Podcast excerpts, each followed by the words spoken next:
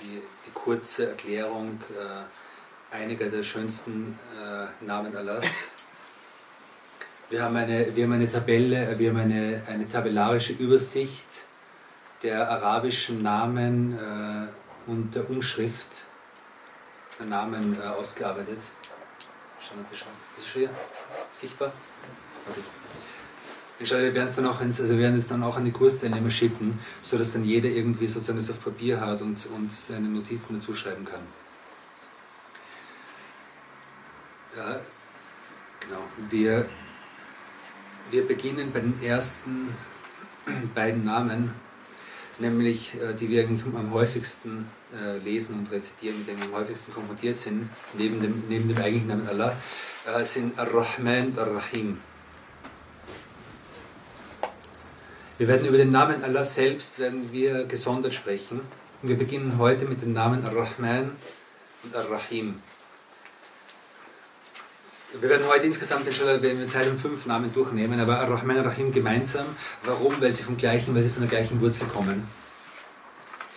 Äh, für die, die nicht Arabisch können, äh, im Prinzip fast alle arabischen Wörter und äh, das ist ein typisches semitisches Sprachphänomen, basieren auf, auf sogenannten Wurzelbuchstaben, auf drei Buchstaben, die sozusagen die Wurzelbedeutung, die Grundbedeutung eines Wortes wiedergeben und, und, die, und die ganzen Wörter im Einzelnen sind sozusagen Abwandlungen der einen, der einen Basis, nämlich der, der, der Wurzel.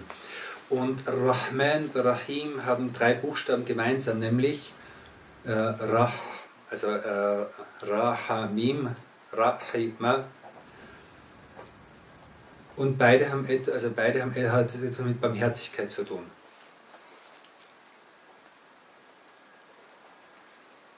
Ar-Rahma ist die Barmherzigkeit.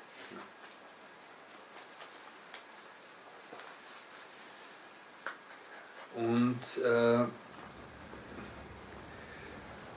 Barmherzigkeit äh, kennen wir unter den Geschöpfen.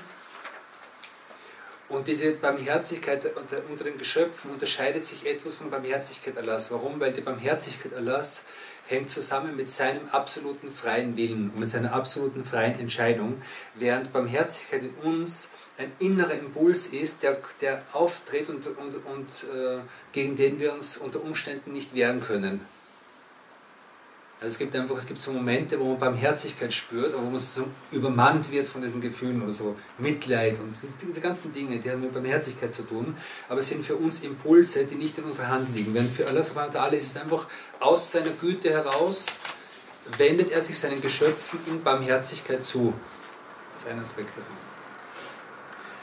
Äh, man, kann sich, äh, man kann sich die Bedeutung von dieser, dieser Wurzel Rahima kann man sich ganz gut vorstellen mit einem anderen, mit einem anderen Nomen, das, damit, das von der gleichen Wurzel abgeleitet ist, nämlich mit dem Nomen Rahim.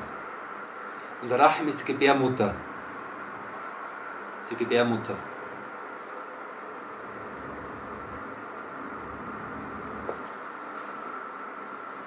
Und man kann sich vorstellen, was die Gebär, also was aus der Sicht eines ungeborenen, also eines ungeborenen Kindes die Gebärmutter bedeutet an Wärme, an Schutz, an Behutsamkeit, an Zärtlichkeit und so weiter. Und äh, also, wenn, man, wenn man sich das vorstellt, dann spürt man vielleicht ein bisschen so diese, die, die, die, die Grundbedeutung von Barmherzigkeit. Äh, eine andere, ein anderer Hinweis auf, die, auf diese Grundbedeutung von Barmherzigkeit ist ein Hadith, in dem es sinngemäß heißt, dass Allah subhanahu wa ta'ala die Barmherzigkeit in seine, seine eigene Barmherzigkeit in 100 Teile geteilt hat und einen einzigen Teil davon auf alle Geschöpfe aufgeteilt hat. Alle Geschöpfe vom Anfang bis zum Ende der, der, des, des Universums äh, teilen sich einen, einen hundertsten Teil der Barmherzigkeit Allahs. Und der Prophet sagt, und dieser, diese Barmherzigkeit ist der Grund dafür, dass eine Stute ihren, ihren Fuß hebt, nachdem sie das Fohlen geboren hat. Warum? Wenn, wenn, wenn man sieht, eine Tiermutter, also ein Tier, ein Tier, äh, egal ist, also wenn man ein Tier sieht, das, das gerade ein Junges bekommen hat, mit welcher Zärtlichkeit dieses Tier mit dem Jungen umgeht. Dann stellt man sich vor, wie viele Tiere es jetzt gibt, wie viele Menschen es jetzt gibt, die noch mit, mit, viel mehr Zärtlichkeit mit ihren, mit ihren Kindern umgehen. Und dann stellt man sich vor, äh, wie viel vom Anfang bis zum Ende der Schöpfung an, an, an Zärtlichkeit unter den, an Barmherzigkeit unter den Geschöpfen war.